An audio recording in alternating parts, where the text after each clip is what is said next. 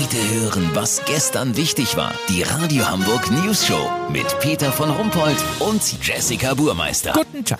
Viele Bankkunden schreiben bei privaten Überweisungen komisches Zeugs in den sogenannten Verwendungszweck wie waffenfähiges Plutonium, danke für die Niere oder geiler Stoff, gerne wieder. Das mag auf den ersten Blick lustig sein, könnte aber im Extremfall eine Anzeige zur Folge haben, denn die Kreditinstitute sind verpflichtet, bei Verdacht auf Betrug, Geldwäsche oder Drogen die Überweisungen zu prüfen. Olli Hansen ist bei der Haspa beim Geldwäschebeauftragten Manfred Mauschel.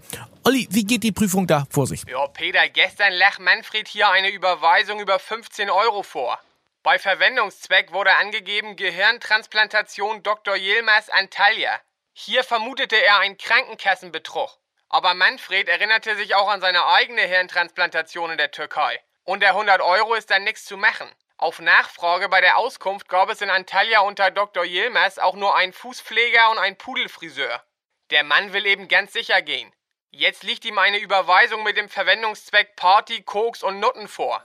Betrag 74 Euro. Ja, Olli, ich kenne mich da nicht so gut aus, aber ich glaube, Prostituierte und äh, Kokain für 74 Euro, also das scheint mir doch sehr günstig. Vielleicht ganz mieses, gestrecktes Zeug und unglaublich hässliche Weiber, Peter. Wir haben gerade mal in die Kontobewegung geguckt. Die anderen Einträge sind alle normal. Miete, Unterhalt, Klavierunterricht, nur der eine mit Koks. Das ist doch auffällig. Eben nicht. Das deutet doch erst recht auf einen Spaß hin. Außerdem, welcher Kriminelle ist denn so dämlich und schreibt, wenn er Koks irgendwo gekauft hat, Koks in den Verwendungszweck? Du meinst, er würde zur Verwirrung Heroin schreiben? Nein, gar nichts Illegales. Das ist doch viel wahrscheinlicher, äh, dass sich hinter Klavierunterricht eine Waffenlieferung versteckt, als hinter Waffenlieferung. Ach so, Peter. Herr Mauschel, haben Sie mitgehört? Das scheint ziemlicher Quatsch zu sein, den Sie da machen. Hallo, Herr Mauschel? Peter, er ist gerade bisschen blass geworden.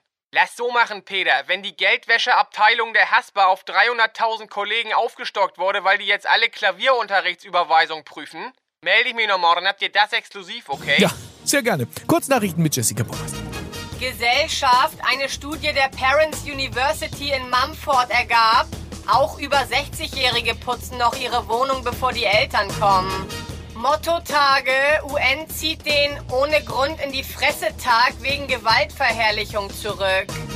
Weltwunder, Kreuzfahrttouristin überlebt 10 Stunden im Meer ohne einen einzigen Bissen zu essen. Das Wetter. Das Wetter wurde Ihnen präsentiert von Die Thekenumschau ist da. Im neuen Heft geiler Raucherhusten durch Passivqualm. Im Test die Bierdeckel-App. Zu gewinnen sechs Original Klosteine aus dem goldenen Handschuh. Die Thekenumschau. Jetzt überall, wo es stinkt. Das war's von uns. Wir hören uns morgen wieder. Bleiben Sie doof. Wir sind's schon.